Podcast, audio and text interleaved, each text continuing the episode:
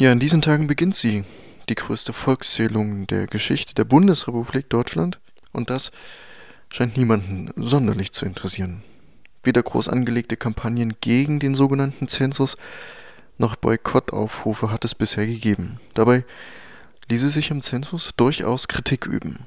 Denkbar wäre zum Beispiel die statistische Erfassung persönlicher Daten durch den Staat zu kritisieren. Das, was übrigens in Deutschland abgefragt wird bei dem Zensus, geht noch weit darüber hinaus, was Vorgabe der EU ist. Auch das könnte ein Kritikpunkt sein. Hinzu kommt die geplante Vollerfassung der Sonderbereiche, die auch von den wenigen Kritikern bislang meist vernachlässigt wurde. Während von den Stichprobenbefragungen knapp 10 Prozent der Bevölkerung betroffen sein werden, sollen im Rahmen des Zensus erstmals Flüchtlinge, Obdachlose, Waisen, Behinderte, alte Menschen und Studierende, die in Gemeinschaftsunterkünften wohnen, vollständig erfasst werden. Kritiker des Zensus weisen vor allem auf die Gefahr des Missbrauchs solcher zentraler Datensammlungen hin. Sie haben also Sorge, dass die Informationen, die gesammelt werden, zweckentfremdet werden. Vielleicht kann man da auch eher die Frage stellen, was denn eigentlich der Zweck dieser Erhebung ist. Antworten gibt die Homepage des Zensus. Um verlässlich wirtschaften und planen zu können, machen Unternehmen meist jährlich eine Inventur. So ähnlich kann man sich den Zensus vorstellen. Eine Inventur für das ganze Land. So heißt es auf der Homepage, wo über den Zensus informiert wird. Der Staat präsentiert sich also als Wirtschaftsunternehmen und tatsächlich bedient sich die ganze Kampagne der gleichen Logik. Eine Logik, die auch den Bonuskarten im Supermarkt zugrunde liegt oder den Kundenprofilen bei Amazon zum Beispiel. Je mehr persönliche Daten man preisgibt, desto besser kann das Angebot auf einen zugeschnitten werden. Welche Infrastruktur bringt uns weiter? Wie viele Studienplätze brauchen wir? Wie lenken wir unseren Verkehr? Das fragt eine Stimme im Werbespot für den Zensus. Ein Werbespot, der derzeit in den Kinos und auch im Fernsehen gezeigt wird. Wer wir sind, erklärt sich auch anhand der Bilder, die gezeigt werden. Es gibt Studierende, die im Vordergrund zu sehen sind, in den Farben Schwarz-Rot-Gold. Und auch die Autos, die in dem Spot zu sehen sind, sind genau in diesen Farben lackiert. Ganz am Rande des Bildausschnitts kann man dann Menschen und Fahrzeuge entdecken, für deren Kleidung und Lackierung andere Farben gewählt wurden. Und so verdeutlicht schon der Werbespot, worum es beim Zensus geht. Der Wirtschaftsstandort soll verteidigt werden und damit die Stellung der Deutschen gegen die Konkurrenz, sei es im Hörsaal oder auf dem Parkplatz. Hier zeigt sich mal wieder das alte Versprechen der Nation, jenes Versprechen, das Belohnung für die nationale Identifikation verspricht. Und natürlich ist der Bundesregierung auch daran gelegen, dass der Zensus eben nicht als staatliche Kontrollmaßnahme verstanden wird. Nein, es ist ein gemeinsames, ein nationales Projekt.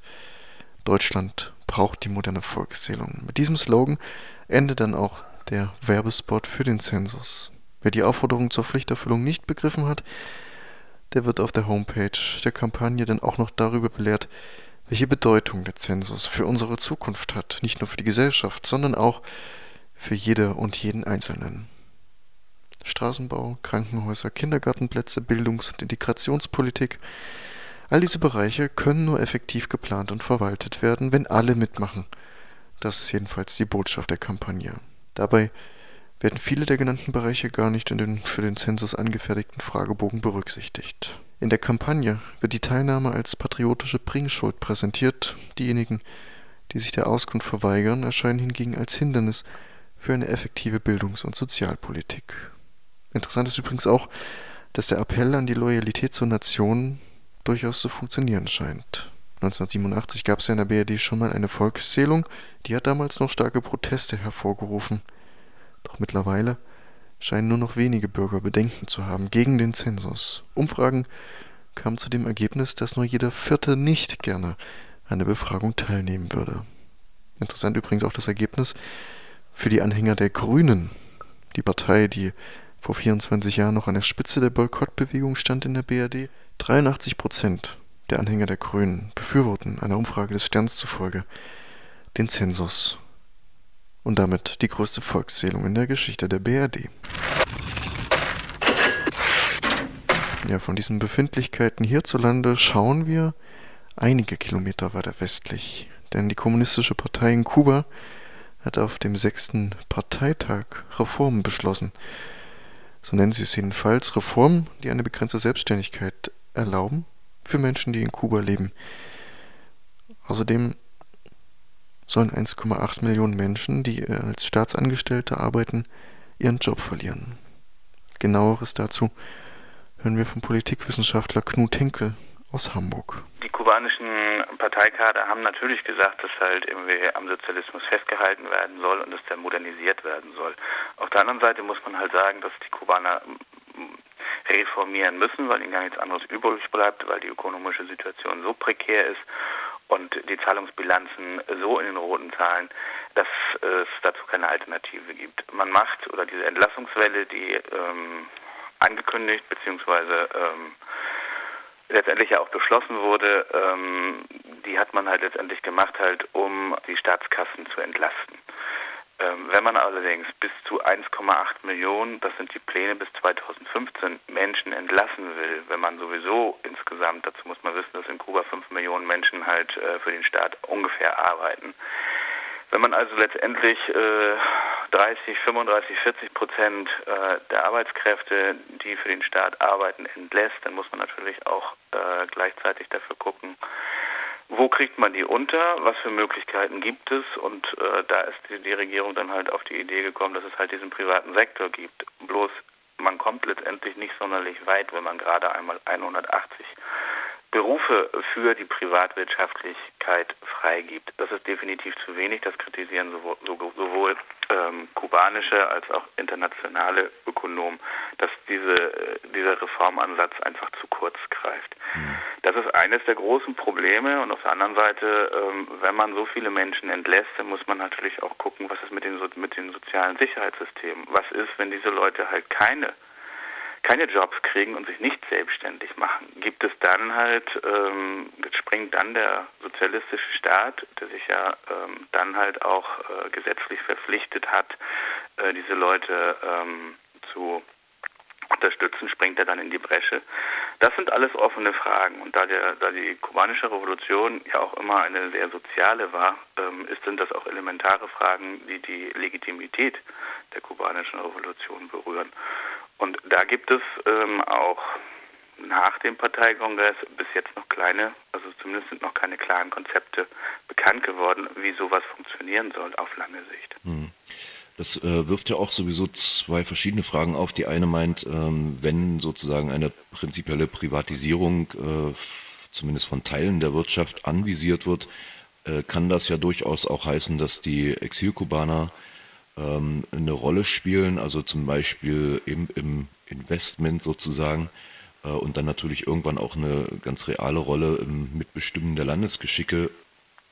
Das äh, wäre so ein Thema, aber was mich mehr interessiert ist, warum bei einer Reform oder einer behaupteten Reform äh, des eigenen Sozialismus im Land die Grundlage dessen nicht angefasst wird, also sprich das plebiszitäre Element, äh, das Mitbestimmen, also eine quasi eigentlicher dialektischen Umgang mit dem eigenen Problem. Äh, wie sieht's denn aus deiner Sicht mit dieser Mitbestimmung aus oder diesem äh, Partei versus Volk ähm, dieser Beziehung?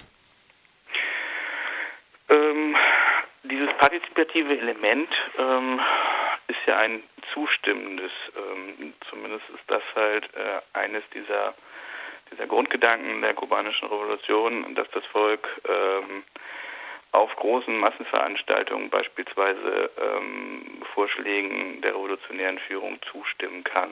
Gedacht sind, äh, ein Element dabei war halt, äh, dass der dass Fidel Castro beispielsweise auf großen Plätzen große Reden hält und das Volk ihm zustimmt. Das war ein, eine Idee, wie man, wie man dieses partizipative Element in die kubanische Revolution reinbringt.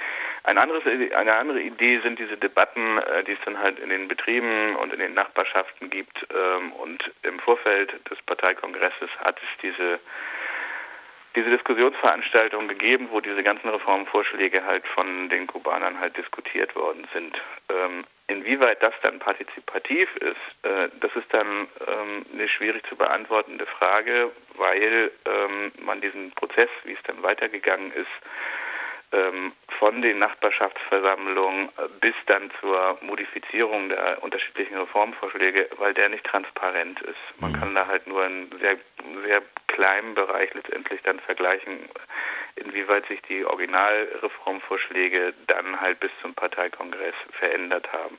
Auf dem Parteikongress selber ähm, sind viele dieser Vorschläge einfach nur noch durchgewunken worden zumindest so weit, ähm, so weit, dass die bisherigen Informationen halt zulassen. Ähm, insofern ist es halt schwierig zu beurteilen, inwieweit eine echte Partizipation dabei möglich ist. Ähm, ein anderes Element, äh, was angestoßen worden ist, dass sich die, dass sich die revolutionäre Führung halt verjüngen soll. Es soll ähm, fortan nur noch äh, Amtszeiten von zwei zwei Amtszeiten ab fünf Jahre geben, also maximal zehn Jahre. Äh, mhm. Immer in der kubanischen äh, Geschichte war es halt, oder nach der kubanischen Revolution war es halt immer der Fall, dass die Kommandantes bis heute letztendlich halt am Ruder sind und das ist auch mit dem Parteikongress hat sich das nicht verändert, weil es ist halt nach wie vor die Führungs äh, die oberste Führungsgarde hat ein Durchschnittsalter von 79 Jahren. Mhm. Ähm,